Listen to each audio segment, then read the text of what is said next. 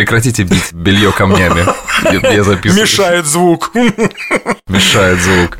Скомандовал Тимофей. Не, просто не мы почему так начали, потому что вы не слышали, но перед тем, как Тимофей говорит «стартуем», он э, громогласным, просто раскатистым голосом на всю квартиру «Я записываюсь, блэд!» Вот, знаешь, как бы, чтобы семья знала, что босс в работе. Ну, просто, да, иногда бывают случаи в самый неподходящий момент, я же пишу... Тимофей, мне кажется, просто ты феодал, реально. Вот клянусь, тебе просто погибает Свердловский феодал. В этом что-то есть. Я, кстати, да, на самом деле много кто вот меня знает близко. Это я с виду кажусь таким весельчаком и одуванчиком, а на самом деле я такой, знаешь, синяя борода. Мы, кстати, с тобой, почему я резко так попросил тебя начать записываться, потому что мы с тобой как-то разогревались, разговаривали, вот, и заговорили о том, что а ты не очень любишь летать. Ты не сказал, что ты боишься летать, потому что у меня есть друзья, которые реально боятся летать, просто панически. А, ну, не просто выходить на улицу и чирикать, а имеется мы про самолеты.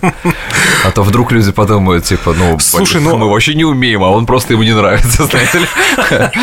Но у меня, знаешь, как-то... Я, во-первых, не искушенный летатель в этом смысле, да, не часто летаю. А скорее я летаю, что называется, по нужде. Ну, то есть...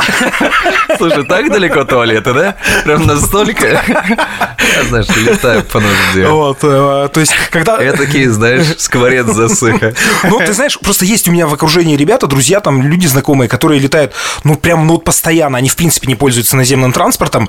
Они даже на короткие расстояния, там, условно, я не знаю, Екатеринбург-Уфа, Екатеринбург-Самара, летают там э, Саратов, еще какие-то, то есть совсем там, ну, тысячные кил- Это километражи. связано с работой? Да, да, да, да. Это, как правило, там ведущие мероприятия и так далее. То есть им быстрее собрать чемодан небольшой, прыгнуть в самолет и улететь, нежели тащиться поездом двое суток, например, или там полтора суток. Вот. У меня Я почему говорю, знаешь, с самого, самого первого полета моего в жизни, я никогда не забуду первый полет, это так круто, то есть ты не знаешь, как функционирует самолет, ты только их видел изнутри, к тому же эти звуки, и э, знаешь, я с, с первого полета влюбился в чувство разгона. Вот в чувство разгона самолета по полосе я влюбился настолько, что я каждый раз хожу как на аттракцион, потому что, ну, это, это просто для меня вау, это лучшее, что есть. Посадку не любит никто, мне кажется, особо, потому что она такая, ну, нервная на самом деле. А разгон это круто. Слушай, по поводу разгона и посадки, вот последний мой э, мартовский полет был, мы летали до э, Сочи, потом в Абхазию ездили, ну, те, кто слушает или в нашей телеге находится, э, знают об этом, да, событии.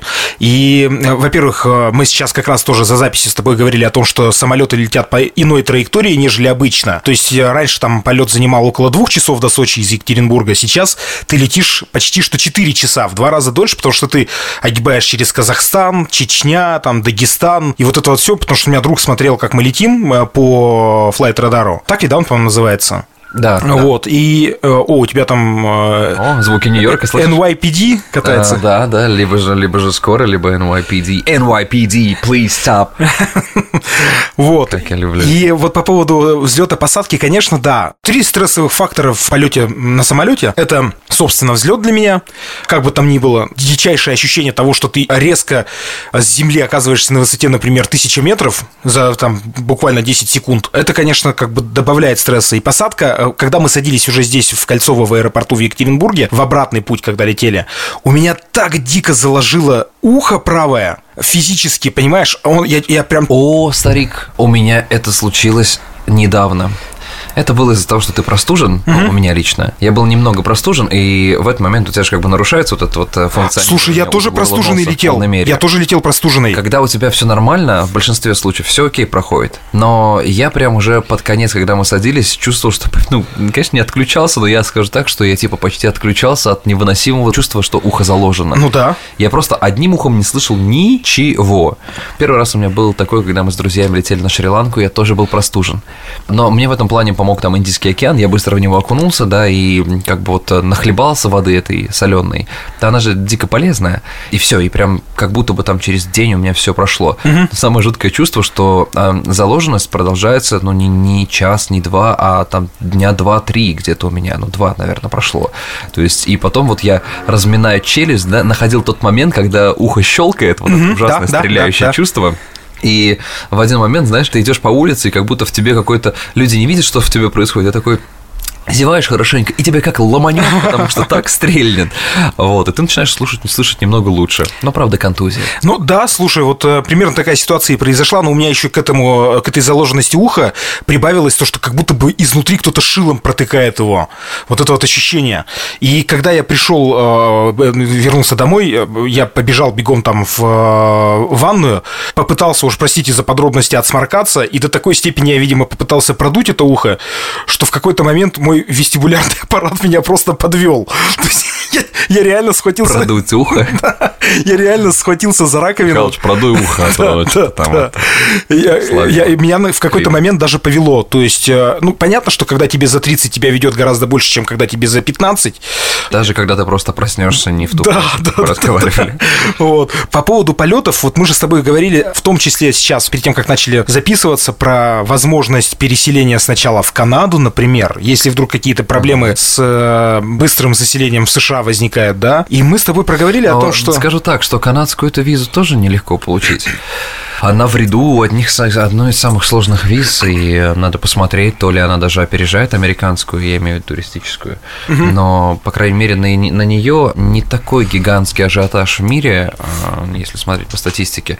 Причем, ну, как бы страна ничем не хуже, абсолютно. То есть она просто, как мы говорили, она менее насыщенная, и население Канады, на минутку, оно как бы разительно отличается там, от американского. Ну вот, именно в количественном соотношении. И очень много территорий пустых, незаселенных. Просто представь, в Канаде живет 38 миллионов человек на такую невероятную территорию. А в Америке живет 325 миллионов человек на сопоставимую территорию. И вот мы с тобой как раз сошлись на том, что, в принципе, до Канады примерно одинаковое количество часов лета из России. Как это перенести, эти 11 часов? Я в таких э, трансатлантических э, перелетах, естественно, никогда не участвовал в жизни. И я себе не представляю, что за самолет должен летать, чтобы тебе там 11 часов сиделось комфортно. Он комфортнее, чем, допустим, какой-то, ну, я не знаю, обычный рейсовый самолет, там, опять же, из Екатеринбурга в э, Сочи. Ну, если мы говорим, например, о местах эконом-класса, то нет, они приблизительно такие же. Единственный большой плюс, например, таких самолетов, во-первых, это, естественно, питание, которое, ну, чаще, оно раза три, наверное, происходит за этот полет, может быть, даже побольше, учитывая какие-то там маленькие снеки, напитки. И, конечно, это мультимедиа-система. В большинстве таких самолетов стоит мультимедиа-система, и ты можешь просто воткнуть наушники, которые тебе дают в комплекте, и ты можешь смотреть кино, что коротает время на ура. По сути, твой полет займет 4 фильма всего лишь. И ты же захочешь спать, естественно, ты там поспишь. Нет, это в любом случае, если ты летишь эконом-классом, как делает большинство, потому что трансатлантические перелеты бизнес или первым классом вообще, конечно, то есть прям по карману будут бить. А если у тебя и... еще и семья из четырех человек? Ой. Я даже не представляю. Ну, то есть это стоимость трешки, моей трешки в Екатеринбурге? Пожалуй, да. Я думаю, что один билет может доходить. Но в нынешнее время еще дороже, угу. потому что у меня друзья недавно эконом-классом купили за 2000 долларов из Самары в Нью-Йорк. Один билет. Вот, О, сторону. слушай, ну это, это серьезная заявка, да. Это, конечно, жесть, потому что в свое время я, ну, моя цена на билеты никогда не превышала 38 тысяч рублей Turkish Airlines э, туда-обратно. Понимаешь, в Америку. А, то есть, то условно, есть условно 19 тысяч рублей. Заплатил, заплатил 30, да, 19 тысяч рублей в одну сторону получается. Копейки, копейки. Вот. Но это ж правда мало для Ну, конечно, перелета, конечно, да, да, да. Вот, и поэтому я удивлен, когда слышу эти стоимости. Я понимаю, что сейчас подорожало все, усложнились пути доставки людей в разные страны. Вот, но в этих еще самолетах, конечно, кайфово, если так случилось и так вышло, что самолет заполнен не полностью, и, соответственно, есть пару мест, потому что ты можешь развлечься, и будет красиво, прям приятно.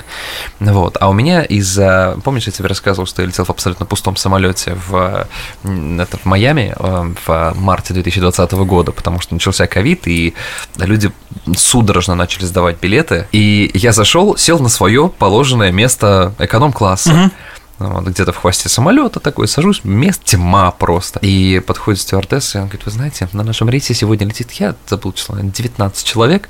Я говорю, а должно было? Должно было там около 400, ну там 385, например. Uh-huh. Я такой, так. И, и самый первый вопрос, который задал настоящий татарский мужик, а я говорю, а еда рассчитана была на всех, да? Она говорит, да. Я такой, хорошо. А сколько а будут кормить, а, да? А не подскажете, а добавки можно? Она такая, конечно, ты голодный татарский ублюдок. Вот, и, и, и конечно, я, я был... Я, и она говорит, ну и кстати, так, как американцы говорят, by the way, кстати, можете пересесть в бизнес или в первый. Я такой хотел сказать, да нет, я тут останусь, потому что мне хромосомы не хватает, и я не допер. Я такой, быстро веди меня туда, быстро веди меня в первый или в бизнес. И, конечно, я в первый пошел. Это рай.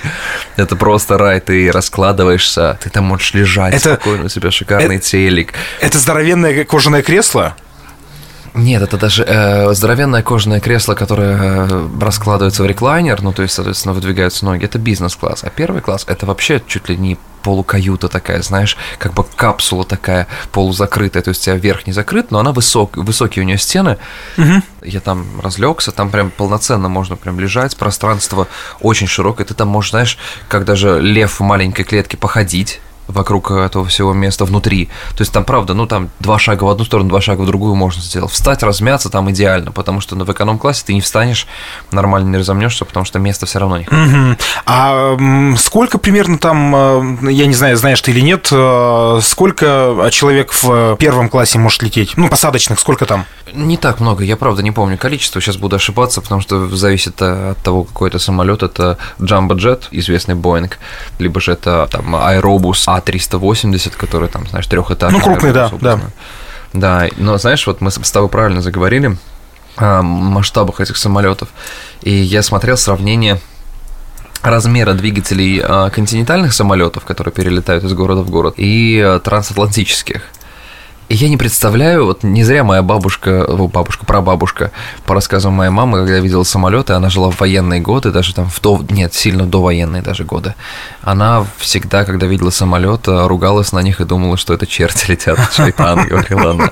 И вот сейчас кажется смешно, но на самом деле ты иногда думаешь, ну как такую железяку, как А380, могут поднять вот эти несколько круглых двигателей, пусть и больших? Да, я это тоже об этом думаю, когда, когда в самолете лечу, а если ты еще у крыла садишься, вот это вот ощущение. Кстати, вот не закончил по поводу трех факторов стресса. Два назвал тебе, это посадка и взлет, да? Вот и когда ты сидишь у крыла, особенно если там в какую-то облачность залетаешь, ты понимаешь, что ветер попадает и так далее, ты видишь, как крыло, в общем-то, вибрирует.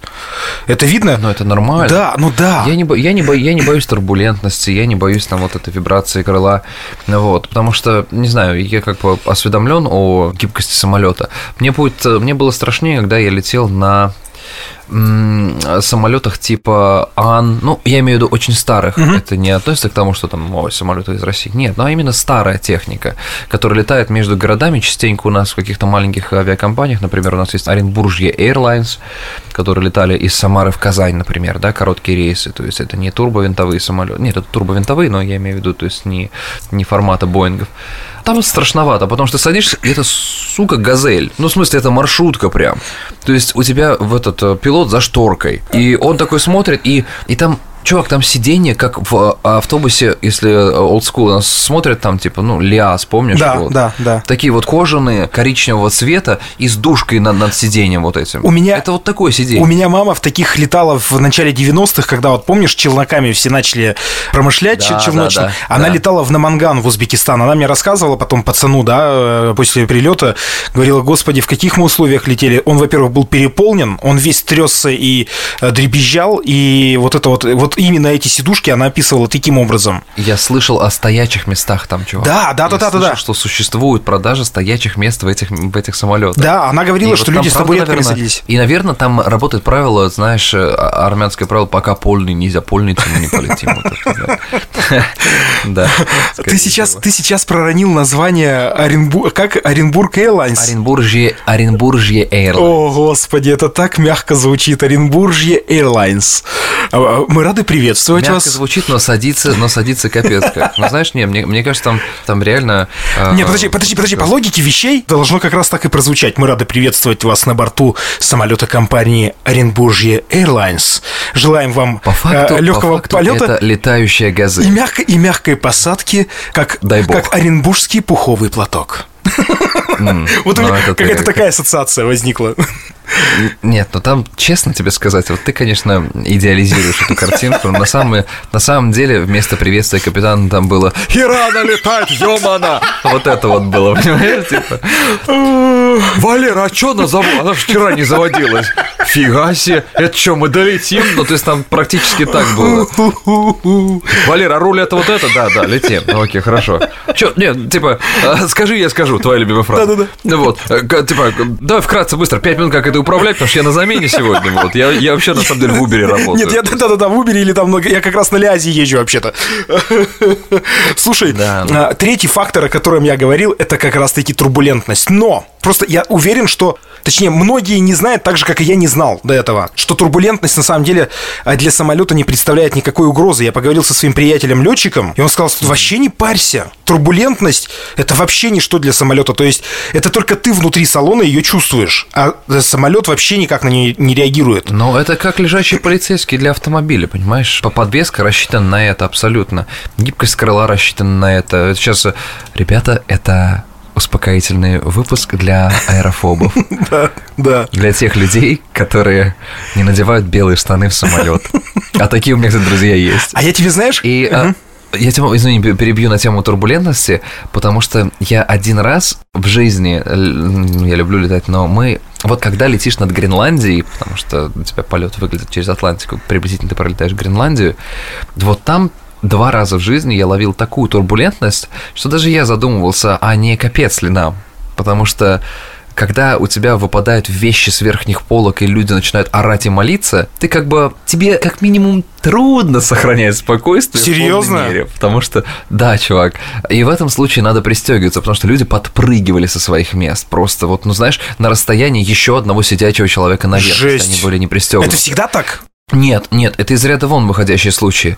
Это именно тот момент, почему, когда капитан дает команду пристегнуться, нужно быть пристегнутым. А вообще в идеале весь полет будет пристегнутым, потому что бывали случаи, что капитан, это же человеческий фактор, не уследит за турбулентностью, что она вот сейчас будет, и точнее не уследит за объявлением того, что нужно пристегнуться. Это именно для того, чтобы не подпрыгнуть и не пробить головой а, верхнюю панель. И это правда может случиться. Ты же, Жесть. наверное, видел, ты же, наверное, видел рейсы, которые имитируют чувство невесомости. Это э, рейсы, которые такие, знаешь, транспортные большие самолеты, в которые загружают группу людей, А, и они- поднимаются на высоту, на, на- на высоту, например, 10 тысяч метров, да, и потом резко пикируют, соответственно, вниз, да, чтобы ослабить э, как бы притяжение, то есть, грубо говоря, чтобы тебя вверх подняло, да, и ты там, сколько у самолета есть безопасное время вот этого вот э, контролируемого падения, вот, столько внутри самолета ты ощущаешь ту самую невесомость, как бы, она не компенсирует этим. И вот то же самое, только кратковременно происходит при турбулентности какой-то сильной. То есть тебя поднимает со своего места а, от того, что просто самолет резко попадает в яму воздушную. И в этот момент вот ты можешь увидеть фотографии, их очень много всяких во всяких пабликах, можете посмотреть в Гугле, где там дыра от головы человека наверху, есть, например, какая-то по- в пластике. Понятно, что он, наверное, выжил, но травму и сотрясение получить легче легкого. Слушай, я, э, я тебе так скажу, я всегда в самолете пристегнутый. Ну, я не знаю, исключение, наверное, там, но крайне редко. Правда, к жене, да? Да, ну, одним ремнем. Вот. И а, я сейчас скажу тебе по поводу вот этого ощущения. Ты когда-нибудь, а ты, скорее всего, катался, я не знаю, мне кажется, у вас в Самаре наверняка были эти автобусы, так называемые сараи. Это, кстати, тоже лязы были. Сарай, у которого сзади стояло колесо в салоне. А, ну конечно, конечно, Ты конечно. когда-нибудь садился на это колесо э, во время езды? Ну, все, мне кажется, И вот это вот, пацанов. когда ты подскакиваешь, когда мы специально ради этого и садились на это колесо, чтобы вот это вот ощущение турбулентности на земле испытать на себе, когда автобус едет и резко... пос- Прикольный, да? Когда... Парк развлечений для людей, у которых не было денег. Вот, и ты подскакиваешь на этой кочке, на этом колесе, и тебя может выбросить вообще куда угодно в автобусе. Конечно, водитель и кондуктор ругались на все на это, но, но разве нас это когда-то останавливало? Ну, Тимофей, у меня к тебе философский вопрос. Как мы вообще выжили? многие м- мои сверстники задаются этим вопросом. Периодически мы вспоминаем вот э, то, что творили. Это Мы да. бегали по ржавым гаражам, Да? проваливались в них, рассекали ногу, например, сильно, да, я это помню, много раз, то есть с друзьями было. Мы ходили по краю крыши многоэтажек. Просто потому что было Ужас. весело. Да, и щас, это сейчас я вспоминаю и думаю, да как я вообще там, Холодеет всё, да. подходил. Нет, но я на самом деле, у меня как-то чувство Самосохранение? Инстинкт самосохранения, да, инстинкт самосохранения, он развит хорошо. То есть я никогда не делал вот такой дичи. То есть я понимал, ну это опасно. Вот. Я, я подходил на крыше к краю, но я никогда не вставал на край. Зачем? То есть посмотреть с него это, конечно, круто. Вот, но как-то я всегда был за такую а- а- осознанную безопасность. И вот такие вот вещи, ты смотришь, как мы, в какой мы одежде ходили на улице зимой, чтобы форсить, мы об этом тоже Да, говорили. да, да. И, и ты удивляешься. И потом я вспоминаю фразу какого-то стендап-комика, что мужчина в России – это случайно выживший мальчик. Это такая правда. Да, да. Это, это просто какая-то случайность, что мы выжили. У меня есть лучший друг. Коля, привет, он вряд ли, конечно, слушает мой подкаст, на то он лучший друг, чтобы плевать на все творчество, которым я занимаюсь. И он дико боится самолетов. Просто у него начинается паника перед полетом за несколько дней. Дней за пять даже, представляешь? Естественно, как бы мы не пытались там ему сказать, что, Коль, ну, как бы в количестве рейсов статистически намного выше вероятность, э, чтобы что-то случилось э, именно там на дороге, на обычной. Там автокатастрофа, а не авиакатастрофа. Просто авиакатастрофа – это довольно шумный резонанс, и поэтому люди боятся. И, может быть, у них создается ощущение, что я не имею возможности повлиять на это, и поэтому боюсь. И я нашел самую тупую отмазу, которым я ну, его стебу вечно. Я говорю, каждый раз перед полетом, когда мы летели на какое-то мероприятие вести его, я говорю, Коль, не переживай, любы, все самолеты так или иначе приземляются. Так или иначе. Говорю, клянусь тебе, нет ни одного, который, Который не приземлился, да. воздухе». Да, вот. И он такой, ты умеешь, ты умеешь меня успокоить. Я говорю, Коль, ну, просто пойми, я знаю, что сказать, чтобы поддержать. Иногда бывает такое, что он сидит, он такой, Эл, пожалуйста, дай наушники или что-нибудь. Я такой, Эл, пожалуйста, там, знаешь, ну, не хватало только того, чтобы он такой, «Эл, подержусь за тебя. Это правда страшно. И, ну, таких людей нужно только понять. И, ну, в случае с Колей лучше, конечно, стрелить лучше, правда, клянусь. Я, я давал эти советы, но я много раз говорил, ну, ребят, ну, пусть не мучается, нафиг это надо. И он в этот- из-за этого выглядит вечно как а, такой, знаешь, а, дачник-любитель, потому что он такой, я лучше на поезде. Хотя поезда, я честно скажу, я люблю намного больше, чем самолеты. Но он боит, он делает это из-за того, что ему страшно летать на самолетах, и я его понимаю. Слушай, вот как раз про таких людей я хотел сказать по поводу турбулентности. Мы как э, начали про нее говорить. Когда ты заходишь в самолет, я просто всегда обращаю в разных местах на людей, на их поведение и так далее, там, в силу собственного опыта, работы в журналистике там и в игры в театре, потому что присматриваешься к людям, да. Ты, конечно, сразу же видишь людей, которые летают постоянно, у которых есть вот эти золотые мили, накопленные уже годами, и людей, которые летают либо редко, либо вообще первый раз летят. Те, кто, естественно, там э, год- годами летает постоянно, они сразу, мне кажется, прямо на входе в самолет скидывают кроссовки, чтобы ноги не потели. Они абсолютно на расслабоне сразу же там себе какие-то очки надевают, вот эти вот. Они знают, они знают все правила Да, самолета. да, да.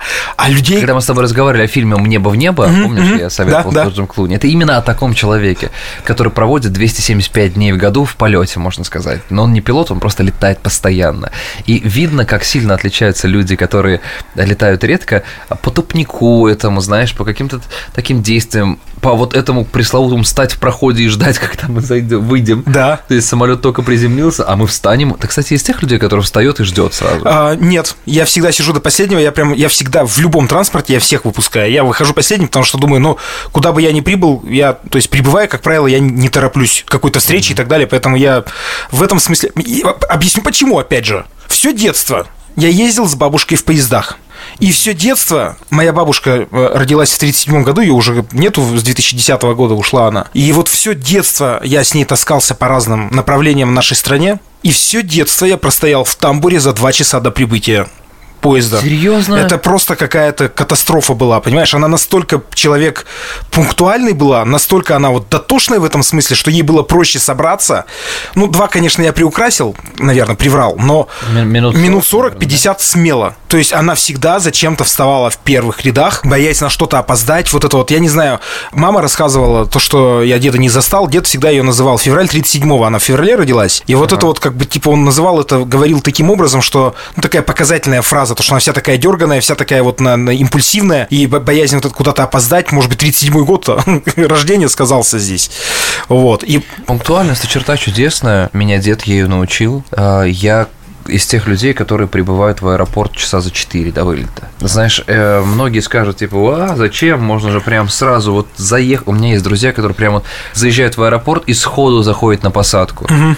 А мне так от этого неспокойно. Ну, то есть, потому что я понимаю, что случись что, например, образно говоря, там забыл документы вдруг, да, у меня будет время, ну, прям идеальное количество времени, чтобы я съездил обратно, uh-huh, забрал uh-huh. документы, вернулся и еще успел на рейс, и у меня осталось время на перекусить. Потому что, учитывая, что, как ты сказал, я тоже не тороплюсь, я все рассчитываю так и освобождаю весь свой день, ну, как бы, я, я не могу приехать там позже, мне некомфортно. Я лучше в аэропорту потусуюсь, потому что там есть чем заняться.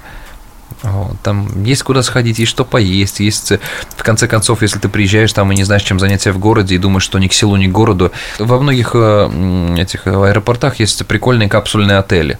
Так нравится ты капсульный отель, но если у тебя нет клаустрофобии, то это вообще идеально.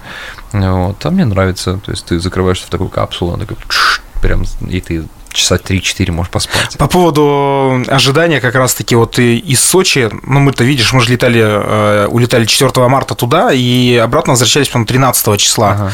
Началась вся эта канитель с э, войной, с отменами рейсов и всего прочего, и нас э, уральские авиалинии попросту не предупредили, а я в этот день еще заболел как-то так очень странно, мы съездили на Роза Хутор перед выездом за день до этого, и меня свалила температура, причем такая, как оказалось, там 39, наверное, 39,5 было. Но серьезная. Ага. Я утром проснулся. Понятно, что не, не до измерения температуры было. Мы бегом там похапали вещи, поехали. Приезжаем, а у нас везде на табло рейс отменен. Я вообще чуть не проклял все. Я зачем тогда в 6 утра-то встал? В пол шестого. Вот. В итоге, короче, рейс перенесли. Они там... Ну, меня удивила вообще политика в этом смысле уральских авиалиний, то, что они ни, ничего не, не оповестили, не извинились никаким образом, ни как-то там. С одной стороны, понятно, что... Ну, клиентоориентированность авиакомпании у многих авиакомпаний оставляет желать лучшего, особенно у региональных авиакомпаний. Это не, ну, я не говорю только о России, а в Штатах тоже, например, такое бывает. Но, опять же, когда мы говорим, например, о Штатах, здесь большой плюс – это а, невероятно дешевизна авиабилетов. Вот сейчас они, правда, подорожали, потому что на фоне, видимо, а, топлива uh-huh, uh-huh. и поднялись цены на билеты. Ну, еще сезонность, понимаешь, когда каникулы, все то же самое. Если каникулы в школах и университетах, то значит э, направления горячие типа Майами и все остальное будут стоить дороже. А так, как я тебе говорил, что настолько выглядит просто полеты на самолетах в Америке, то есть как будто бы я не могу понять, потому что я забыл, как было в России, но такое ощущение, что какой-то этап здесь то ли упразднен, то ли пропущен, потому что все выглядит быстрее. То есть э, вход на самолет, там, знаешь, проход через досмотры, вот. А еще есть э, специальный досмотр. Ты можешь, э, если ты обладатель либо грин-карты, либо паспорта, ты можешь пройти скажем так, бэкграунд-чек, то есть тебя проверят э, на наличие криминальной истории, на другие моменты. Это такой, ну, не быстрый э, процесс, mm-hmm. там он длится некоторое время. Но зато потом ты можешь пользоваться выделенной линией без проверки. То есть ты, скажем так, предварительно офигеть как проверен. Mm-hmm. Вот. И, наверное, наверное, его нужно продлевать раз в какое-то время, мне так кажется. Но у меня есть вот наш э, с тобой уже общий друг Толя Власов, mm-hmm. блогер, а он обладатель вот такого вот, скажем так, VIP-пасса. То есть, вот, когда ты можешь просто пройти. У него такой условный зеленый коридор э, в, в аэропортах. Да, он просто потратил время заранее, чтобы сделать это, и получается, что сейчас он не тратит время в этих длинных э, линиях.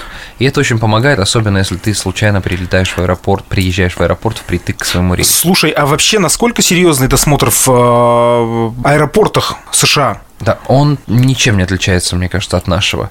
Вот, все, все то же самое. Единственное, что я помню, что у меня в аэропорту а, в Самаре, а он, кстати, под э, ведомством твоего Кольцова, потому что это, грубо говоря, Кольцова это папа, а наш Курумыч это ребенок его. Uh-huh потому что одна компания управляет ими. И у нас был металлоискатель на самом входе, угу. и потом э, официальная линия, вот эта вот проверка, угу. да, которая змейка. А здесь только эта змейка, то есть на входе тебя никто не проверяет, ты заходишь спокойненько и все. Ну... И самый большой плюс аэропортов, э, вот ты мне сказал аэропортов или аэропортов, теперь я вот задумываюсь, как правильно. Но будем надеяться на изменение правил русского языка, что как хочешь, так и говори, как бы это было нам, знаешь, не, неграмотно. Вот, и здесь э, самый самый большой кайф, что э, заезд на территорию аэропорта на автомобиле бесплатный, тебе не надо платить за него. Я не встречал ни одного аэропорта, где нужно платить за то, чтобы заехать и забрать кого-то, и тебя не тикает счетчик, там, знаешь, быстрее, быстрее. Нет, ты просто аккуратненько припарковался, полиция э, и работники аэропорта потихоньку регулируют движение так, чтобы просто столпотворение было равномерным, потому что они знают, что прилетает большой рейс, например, он будет востребован навстречу. И они такие, так, ребята, давайте вот вторым рядом встаем, вторым, вторым.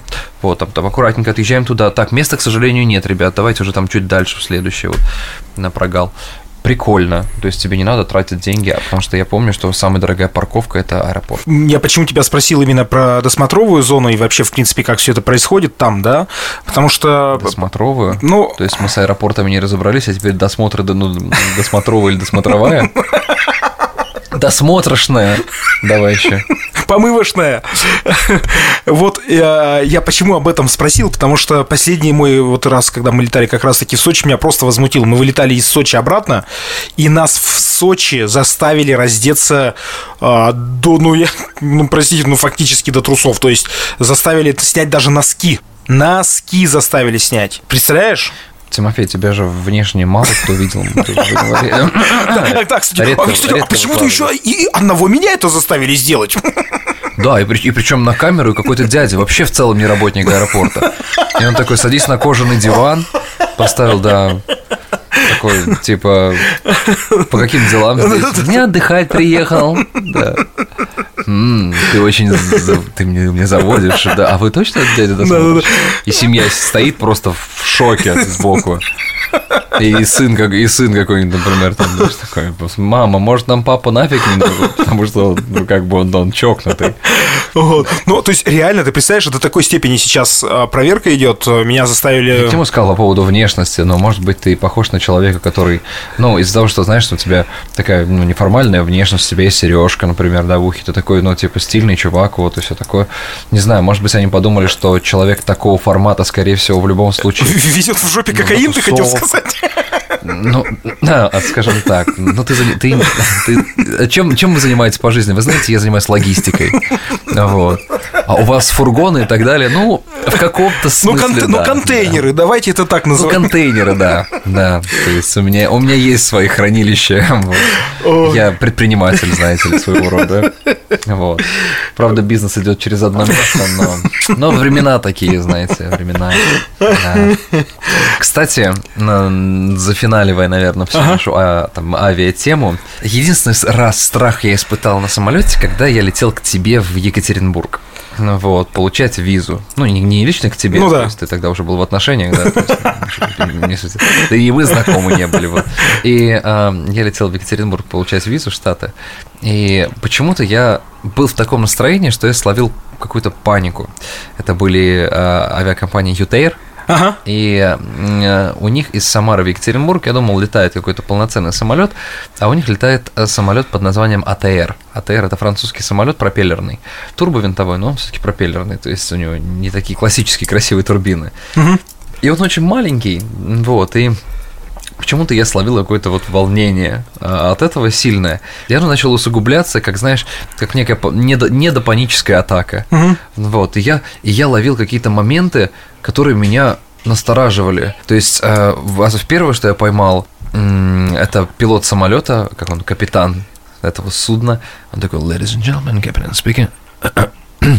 Минуточку, блин. Он прям так сказал, минуточку, блин, и отвлекся. И все. И не вышел на сессию. Такой, капец что-то могло случиться, что типа ladies and gentlemen, captain speaking, э, минуточку, блин, и все, и исчез чувак. Я такой, ну все, капец, сейчас пройдет с рюкзаком и предложит мне Меллер. Ну вот, и все. О, толтфаги сейчас должны вспомнить. И в итоге а потом, как я такой, ну долетели, все, приземлились, ладно, окей. А потом, когда я там заходил на э, уже на обратный рейс, тоже ждала меня эта АТРка, и я как будто бы, я ненавижу это чувство, я как будто бы начал ловить знаки. Типа поворачиваюсь на табло, а там 666. А. Я смотрю что-то еще, и там что-то еще такое. Я смотрю, как реально парочка, мама, папа э, и там ребенок маленький, да, стоят, и вот, и они такие, то есть фотографируют своего ребенка у, у стекла, который он смотрит. А я помню такую ну, фотографию, да, да. какой-то авиакатастрофа, я думаю, все, капец. И рядом со мной проходит мужчина такой, да, дорогая, я люблю тебя. Да, мы скоро будем, я скоро буду, мы скоро увидимся. Я такой, мы не увидимся, мы все умрем. Я знаю, чем это закончится. Вот, я Ванга. Ну, естественно, как бы, что-то я нагнал на себя. Первый раз, единственный, когда это было. Но потом все, нет, мне больше нет такого маразма. А, слушай, я тебе знаешь, что хочу сказать в, в завершение со своей стороны? Мне, мы как-то, когда снимали, недолго снимали передачу а, как раз-таки об авиастроении, фобия крупным самолетам исчезает сразу после того, как ты полетаешь на малых самолетах. А, мы снимали программу, собственно, об авиастроении, и мне довелось летать на маленьких, причем это были мои первые в жизни полеты, довелось полетать на маленьких самолетах, когда воздушные ямы ты ощущаешь в сотню раз гораздо сильнее, чем в крупных самолетах. А, когда... Да, это же, это же букашка просто, да. не имеющая никакого вот инерции веса. А, там, знаешь, э, реально птица чихает рядом с самолетом, все, ты ушел в пике. Да, да, да, да, да. И вот там действительно страшно лететь. Там потому что слышно, да? там ты не слышишь пилота, который сидит, там всего два места посадочных, и вы, э, ну вот мы летали там на Пфайфере, например, это, по-моему, немецкий самолет, если не ошибаюсь, но могу наврать. Может быть, кстати, он американский. Пфайфер, Пфайфер называется. Да, он Пфайфер через вот. как, как, как, как и Pfizer. Да, да, да, да. Вот, и поэтому, если вы хотите избавиться раз и навсегда, э, раз и навсегда от э, фобии э, полетов в крупных самолетах, полетайте на маленьком. 10 минут. Интересный факт, если вы знаете название такого самолета Cessna, это один из самых известных легкомоторных самолетов в мире, самый продаваемый легкомоторный самолет такой для mm-hmm. гражданской, даже не, не гражданской авиации, для личного пользования. Вот. И один из самых удивительных рекордов Гиннесса, который я услышал, существует в мире один замечательный мужчина, имя его я не вспомню сейчас, потому что не успел загуглить, просто всплыл этот факт. И он э, известен тем, что он поедает несъедобные предметы. А, то есть он прям разрезает, например, там кусочек там пластика или чего-то прожевывает и глотает, и у него все это каким-то образом там, а это переваривается. Он съел целый легкомоторный самолет Цесна. Весь, полностью, весь. Ну, в какой-то промежуток времени. Ему... Нет, блин, зал бизнес-лайф. Вот. Тимофей, я, конечно, я не хочу говорить нашим слушателям об уровне твоего интеллектуального коэффициента. Нет, это... Но нет, блин. Это просто... У него, знаешь, как бы тещи на вечерке нет. были, вот, знаешь, как бы на масленицу. И теща такая, не хочешь самолет захавать, нет, это... А у меня блинчики с цесной. Это фантазия плюс доверчивость. Давай так, я не буду это... Не, не будем это относить к уровню интеллекта. Это просто фантазия, фантазия плюс доверчивость. доверчивость да. была, когда тебя обыскивали в сочинском аэропорту голым. Вот это вот фантазия плюс доверчивость. Да, ребят, не ешьте самолеты, пользуйтесь ими по назначению. Это, к слову, был подкаст «Как похорошел Нью-Йорк при Собянине». Мы опять в самом начале не сказали. Эльвир Галимов, Тимофей Остров. Я вас э, призываю, пожалуйста, ставьте отметки, если вдруг вы слушаете нас на Apple подкастах. Там можно поставить э, оценку. Любую. Нам будет, по крайней мере, понятно, в каком мы направлении двигаемся, в правильном или нет.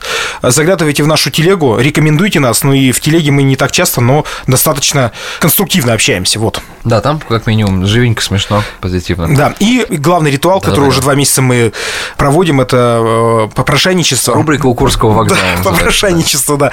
Ребят, если у вас есть возможность э, немножко помочь нам финансово, точнее, оплатить, помочь оплатить работу нашего звукорежиссера Кирилла Пономарева, ссылка активная во всех описаниях к каждому эпизоду. Все? Да, мы, в отличие от э, многих других компаний, у нас открытая бухгалтерия. Вы можете знать все.